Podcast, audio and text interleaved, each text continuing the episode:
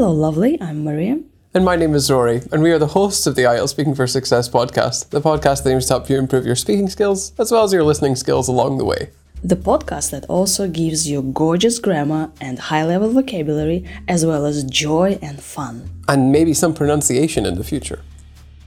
For a high score. Band 9 score! This episode is sponsored by IELTS Speaking for Success Premium! IELTS Speaking for Success Premium is not only the podcast, it's webinars, it's super writing samples for a very high score written by Mr. Rory Duncan uh, Fergus. Uh, Rory, what are your surnames? Oh, it's, it's too early in the morning to think of all of my surnames. However, yes, you do get all of that. And another advantage of subscribing to IELTS Speaking for Success Premium is that you don't have to listen to ridiculous adverts like this. Yeah, we don't have any ads, and we're gonna have um, grammar episodes and also pronunciation episodes on our premium. Rory, so what's our coincidence going to be today? Oh, I don't know if it's a good idea to have a coincidence. I mean, we're always recycling the same joke, aren't we?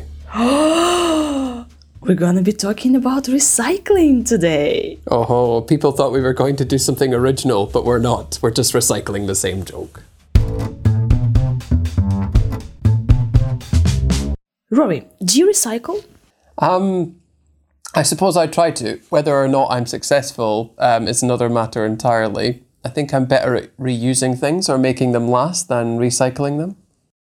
What kind of things do you recycle? Oh, well, you can recycle just about everything these days, can't you? Um, I suppose the things that I recycle the most are things like bottles and bags. Um, I don't think, I think everything that hasn't contained food at some point can be recycled, to be honest with you. And even then, some containers you just wash out and it's fine. Did you learn about recycling when you were a child? Um, at school, um, I think it's more common nowadays. We used to be told a few things about it in class, but I don't think it's as comprehensive as it is now. Um, people learn about like the process of recycling and where everything goes, how to do it yourself at home. So I think they probably get it more than I used to.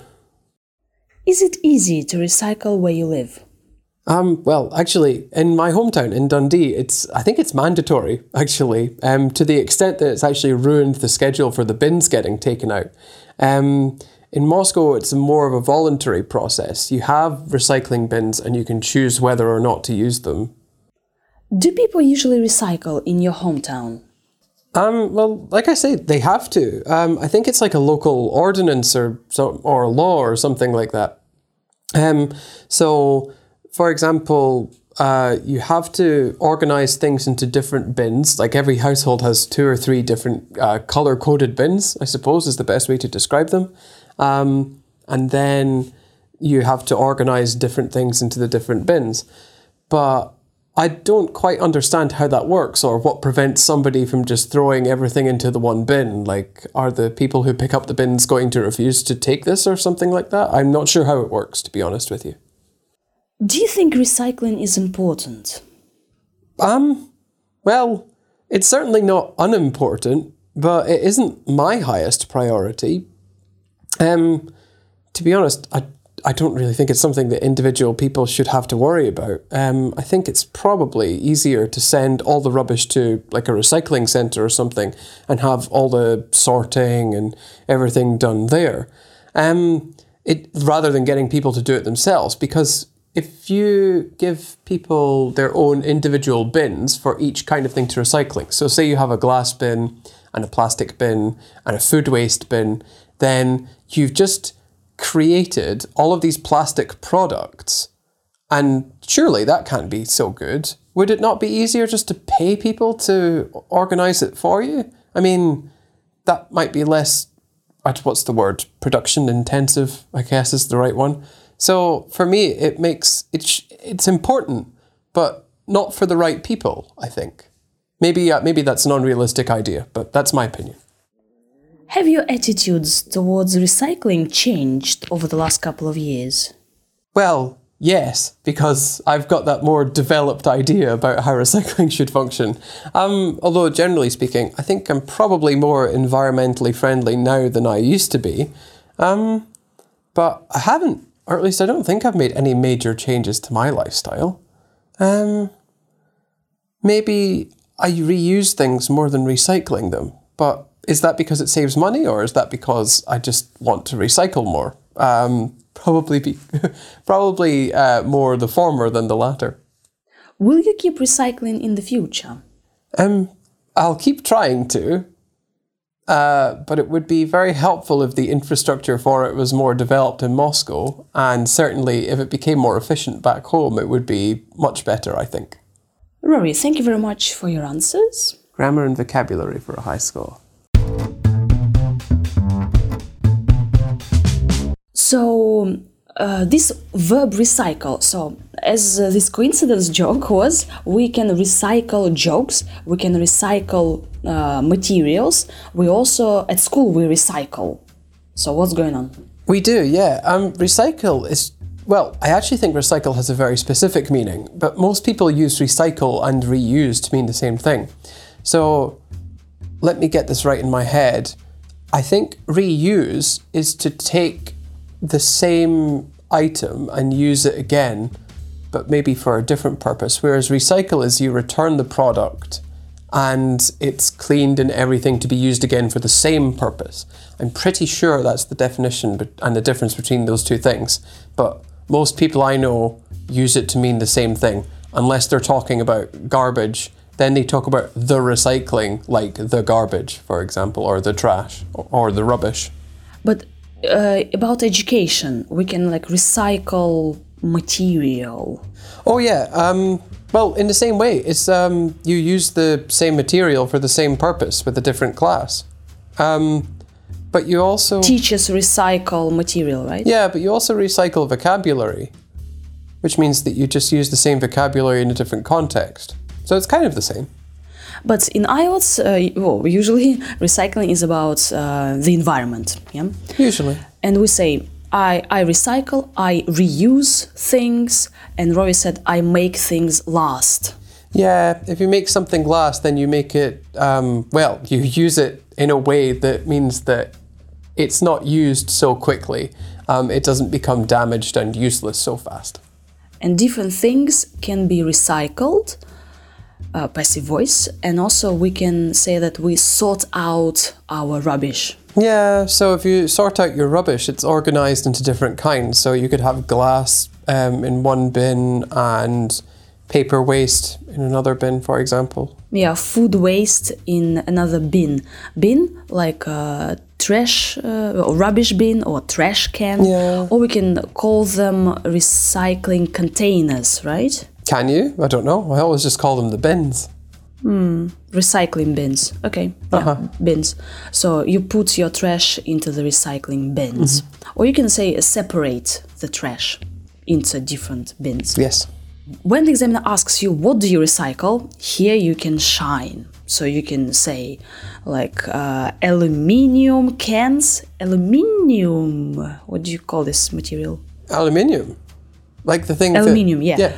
Aluminium cans, juice cartons, plastic bags, uh, plastic straws, egg trays, containers, yogurt cups. So these are all specific um, words to denote specific things. Yeah. Do you recycle plastic straws, Rory?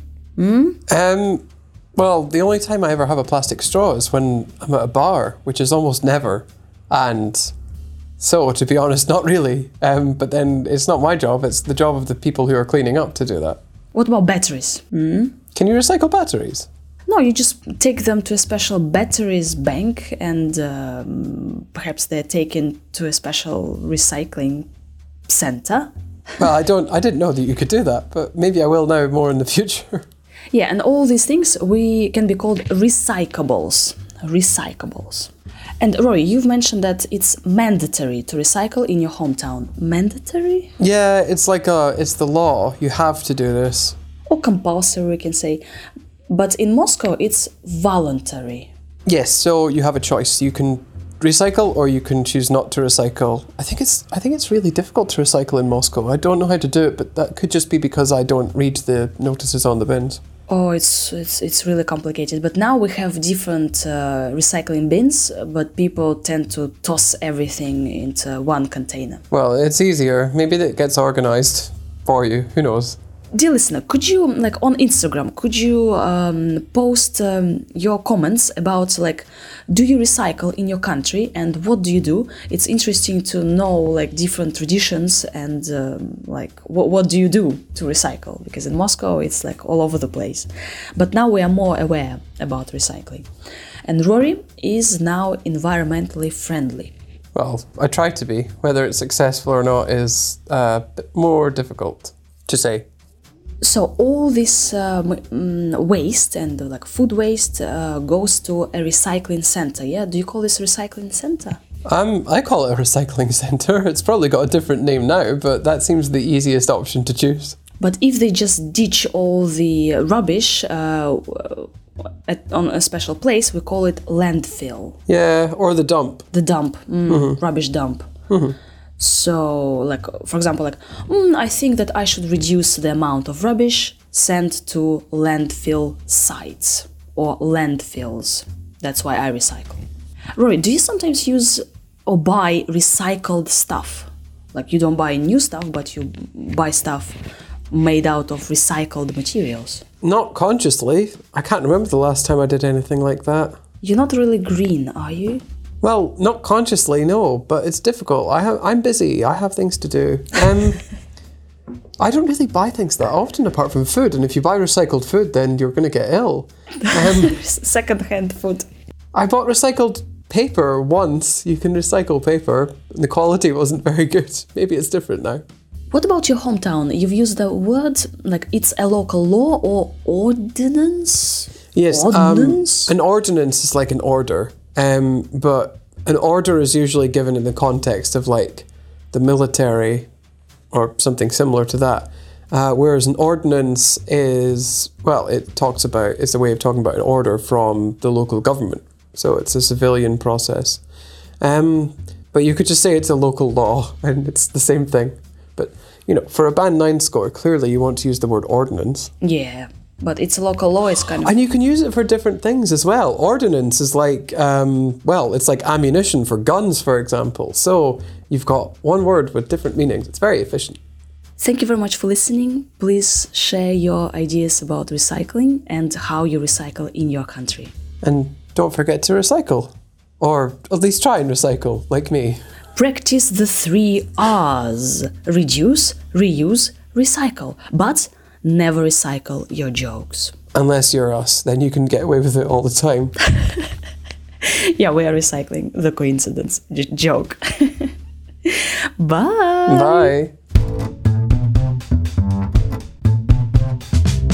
Rory, do you recycle? Um, I suppose I try to. Whether or not I'm successful um, is another matter entirely. I think I'm better at reusing things or making them last than recycling them. What kind of things do you recycle? Oh, well, you can recycle just about everything these days, can't you? Um, I suppose the things that I recycle the most are things like bottles and bags. Um, I don't think, I think everything that hasn't contained food at some point can be recycled, to be honest with you. And even then, some containers you just wash out and it's fine. Did you learn about recycling when you were a child? Um, at school, um, I think it's more common nowadays. We used to be told a few things about it in class, but I don't think it's as comprehensive as it is now. Um, people learn about like the process of recycling and where everything goes, how to do it yourself at home. So I think they probably get it more than I used to. Is it easy to recycle where you live?